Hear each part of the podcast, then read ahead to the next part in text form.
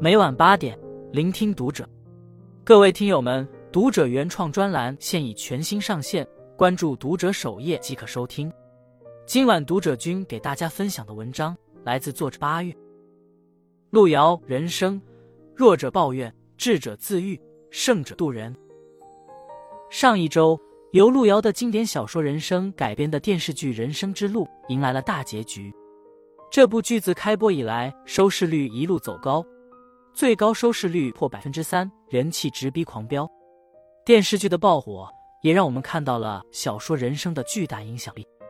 这部小说自出版以来，瞬间红遍大江南北。在书中，路遥用简朴清晰的笔触，为我们描绘了一幅陕北农村的世态长卷。在这幅长卷中，令人陶醉的不是陕北风情，而是那些性格鲜活的人物。身处时代的洪流，很多人深陷生活的困境。弱者选择了抱怨，智者选择了自愈，胜者则选择了渡人。他们用各自的方式活出了截然不同的人生。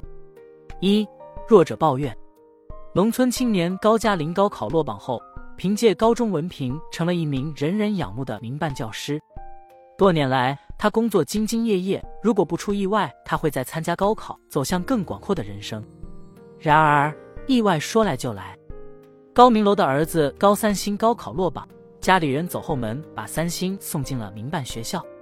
高嘉林的教师职位被顶替，铁饭碗保不住了，对未来的规划也在朝夕间化为泡影。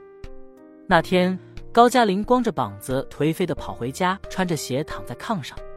父母多次问他发生了什么事情，为什么他会被撤职？他不耐烦的回答：“你们真笨，不让我教。”人家不会叫旁人教。高加林越想越气愤，跳下炕要写诉状去告高明楼，却被父母劝阻住了。没了工作的高加林在家躺平了一个月，他开始自怨自艾，抱怨社会不公，抱怨自己家庭条件不好，抱怨自己出身低微。去参加劳动时，他故意穿着最破的衣服，腰里还束根草绳。他自顾自的挖地，手上都磨出了血泡也不停。仿佛是在用这种毁灭性的劳动来折磨自己的肉体，以此转移精神上的苦闷。在地里挥锹挥不好，还伤了自个儿。父母见不得自己的儿子这般消沉，便托人找了个逃粪的差事。他却觉得自己是个文化人，不应该干这么没脸面的事儿，一边掏一边抱怨。此时此刻，高加林觉得自己的人生充满黑暗，他把自己现在的处境都归咎于命运的不公。他被这种负能量裹挟，越活越没劲。路遥笔下的高加林，何尝不是我们千千万万人的缩影？人活一世，免不了意外。我们呕心沥血做出的方案，也许会被他人占为己有；我们苦心经营的关系，也许说断就断；我们费心费神写出的文章，也许转手就被人抄了去。倘若遇事总爱抱怨，总以为事事皆是刁难。只会让自己陷入无止境的负面情绪中。要知道，岁月静好是梦想，负重前行才是常态。与其怨天尤人，不如反躬察己；与其抱怨黑暗，不如提灯前行。二智者自愈。有句话说：“生活能渡的是愿意自渡的人。”譬如故事中的巧珍，她是高家村土生土长的姑娘，但是她看起来既不土气，也不俗气。他有着极其丰富的内心世界，对未来的伴侣也有自己的想法。他自己没读过书，所以爱慕有文化、有知识的高加林。他看到高加林在地里干活，会情不自禁地拿家里最甜的瓜给他吃；看到他劳作辛苦，恨不得过去帮他把活干了，甚至努力变成他喜欢的样子。后来更是不顾村里的流言蜚语，大胆地与高加林公开谈起了恋爱，两人爱得轰轰烈烈。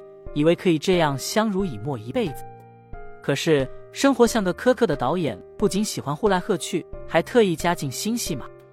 高加林时来运转，得到机会进城做记者。有句话说：“真正爱你的人会站在你的前途里。”纵有万般不舍，巧珍还是支持高加林进了城，而他自己选择在村里种地。进了城的高加林努力工作，事业也蒸蒸日上。然而，爱情却亮起了红灯。城里姑娘黄亚萍对高加林颇有好感，而且可以给他更好的工作机会，一个能给他光明的前途，一个能给他安稳的生活。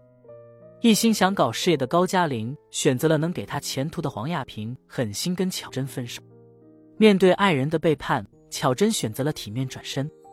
这个从小没吃过苦头的姑娘，在爱情上栽了大跟头。回家后的巧珍常常吃不下饭，睡不着觉，自己躲在被窝里偷偷哭，甚至想到过死。失去爱人，于谁而言都是痛苦不堪的。有人选择自怨自艾，有人选择重新出发。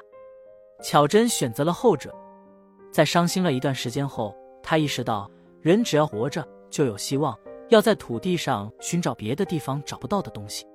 这之后，他整理好心情，又重新出现在这片大地上，还是那个明媚开朗的巧珍。人生在世，人人都有难言的苦，人人都有无声的泪。若你一直满腹牢骚，只会越来越不幸。当你选择自我疗愈、抚平伤痛，便是重获新生的开始。一个有智慧的人，遇到困难时都懂得自愈。三胜者渡人。有人说，德顺爷爷是人生中最懂人生的人。他的智慧在于他豁达通透的生活态度，更在于他拥有一颗渡人的圣心。七十岁的德顺爷爷干了一辈子农活，打了一辈子光棍。他热爱每一寸土地，更疼爱村里的每一个孩子。他种了棵桃树，果子熟了就摘下来分给孩子们，手里头有好吃的东西就千方百计的塞给孩子们。他尤其偏爱高加林，对这个孩子视如己出。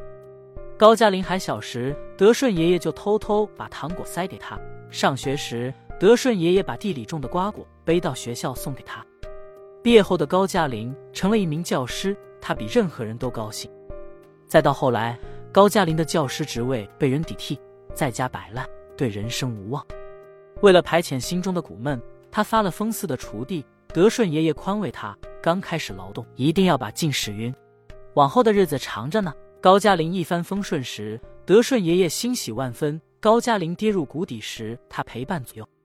他就像黑夜中的灯塔，尽自己所能为高加林照亮前行的路。后来。高加林为了在城里扎根，决意要和没文化的巧珍分手。活了大半辈子的德顺爷爷明白巧珍才是高加林的良配，苦口婆心的跟他说：“人常说扶得高，跌得重，不管你到了什么时候，咱为人的根本不能丢啊。”为了劝高加林珍惜眼前人，他不惜自揭伤疤。原来年轻时的德顺做过长工，在无定河畔遇到了一生所爱，那个姑娘叫林转。两人情投意合，没想到林转他爹嫌弃德顺太穷，转手就把林转许配给了一个做买卖的天津人。此后，德顺再也没有遇到让自己心动的姑娘。德顺爷爷希望通过讲述自己悲伤的往事，让高加林回心转意，别做出让自己后悔一辈子的事。德顺爷爷总能以自己智慧的言行给人以启示和指引。最后。高加林再次下放回村，事业、爱情瞬间幻灭，他感觉人生没了希望。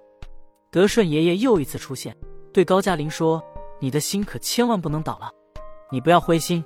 一个男子汉不怕跌跤，就怕跌倒了不爬起来，那就变成了死狗了。如果说自救是本事，那渡人就是一种格局。